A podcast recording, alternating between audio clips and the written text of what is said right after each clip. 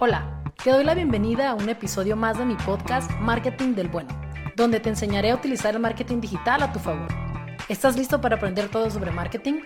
Antes que nada, debes prometerme que aplicarás mis consejos para poder vender más y crecer. ¿Ya lo prometiste? Bueno, empecemos.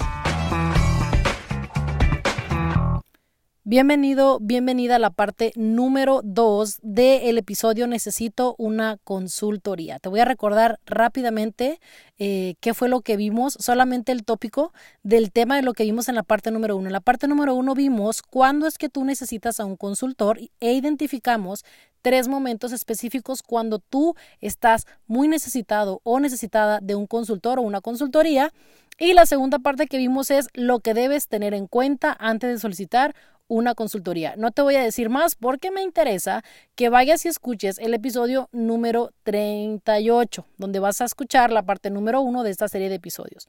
Lo que vamos a ver aquí hoy es lo que debe hacer un consultor en tu empresa y con tu empresa y eh, prácticamente cuáles son los beneficios de contratar a un consultor o, eh, unas consultorías prácticamente. Como ya te dije, puede ser una gran empresa o pueden ser consultores expertos en un tema, especialistas en un tema como yo, que prácticamente yo te puedo ayudar con marketing, con la eh, organización de tu negocio, etcétera, ¿no? ¿Qué es lo que debe hacer un consultor eh, primeramente en tu negocio? Bueno, lo primero que tiene que hacer es empaparse por completo de tu empresa. El consultor debe hacer un análisis sobre tus procesos, el personal que tiene, los materiales, las herramientas, la tecnología, los horarios de trabajo. Tiene que conocer a tus clientes, tiene que saber qué problema resuelve tu producto, tu servicio. Cuando te digo empaparse por completo de tu empresa, es empaparse por completo. Y recuerda también que cuando digo empresa, puede ser un negocio, puede ser una marca personal, puede ser una gran empresa, ¿ok? La onda de la consultoría no está limitada a grandes empresas o a pequeñas empresas, ¿no? Cualquier emprendedor puede solicitar consultorías en el momento en que lo necesite.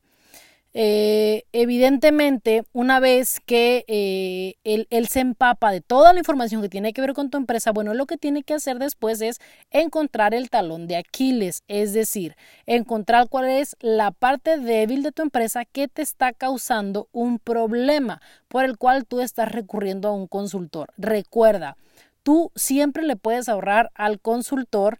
Em, este, este, tiempo y empezar a decirle también cuál es tu problema, pero al final del día...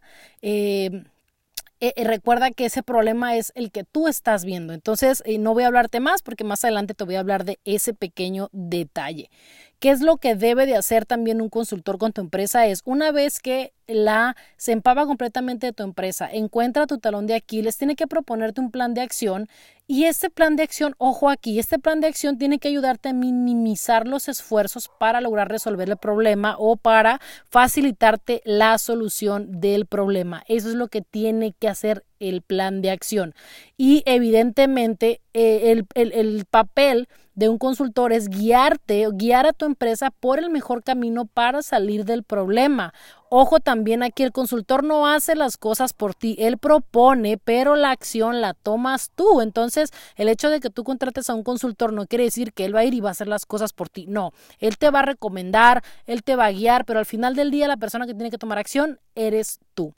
Bueno, eso es lo que debe hacer un consultor ahora. ¿Cuáles son los beneficios de contratar a un consultor o un servicio de consultorías? Ahí te va. Te vas a caer literal eh, con lo que te voy a decir, como dicen allá, como decimos los mexicanos, te vas a caer para atrás, ¿no? Cuando te diga.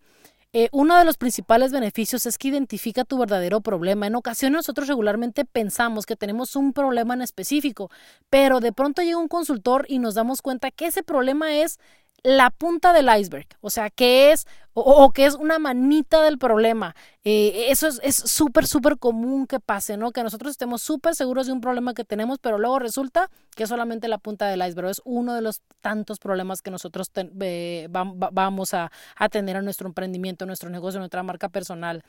¿Cuál es otro beneficio de contratar a un consultor? Es proveerte de las herramientas adecuadas para ayudarte a salir del problema. Y cuando me refiero a herramientas, no solamente es la parte tecnológica, también es la parte de los procesos, del personal, del material, de tus clientes, de tu producto, de tus servicios. O sea, depende, depende de prácticamente dónde es que se está identificando el problema. Recuerda que no necesariamente, en mi caso yo te puedo decir los problemas de marketing, pero puede haber también consultores en el área de finanzas, en el área de recursos humanos. Eso es súper importante que lo tomes en cuenta.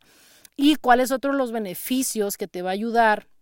tener a un consultor a tu lado, pues prácticamente te va a ayudar a solucionar tu problema en menos tiempo. Ese problema que tú tienes mucho con él, que no sabes cómo solucionarlo, lo vas a solucionar en menos tiempo porque va a llegar un especialista, una persona que te va a decir prácticamente cuál es el plan de acción, cuál es el camino a seguir para que tú puedas salir de ese problema.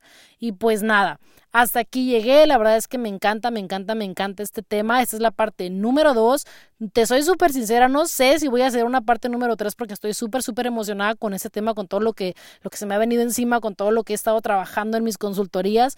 Entonces, pues nada, Espero que realmente este, esta parte número dos te haya ayudado a complementar la parte número uno y pues ya sabes, como te acabo de decir, no sé si voy a grabar una parte pero por el momento espero que esta información te haya funcionado y espero que tomes en cuenta, eh, que hagas como un pequeño análisis, que, que veas hacia adentro de tu empresa y veas si realmente necesitas un consultor. Si estás en alguna de las etapas de que lo que te comenté cuando necesitas a un consultor en la parte número uno, si estás en alguna de esas etapas, por favor, pide ayuda. O sea, lo último que te quiero decir en este, en este episodio es pide ayuda, no estás solo y hay personas que te pueden ayudar a aminorar tu problema, a solucionar tu problema y a salir airoso de ese problema que tú estás teniendo. Y pues nada, ya sabes, como siempre te digo, te veo en el próximo.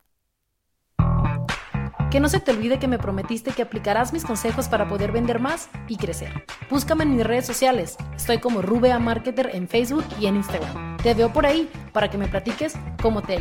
Gracias por estar conmigo el episodio de hoy. Hasta el próximo.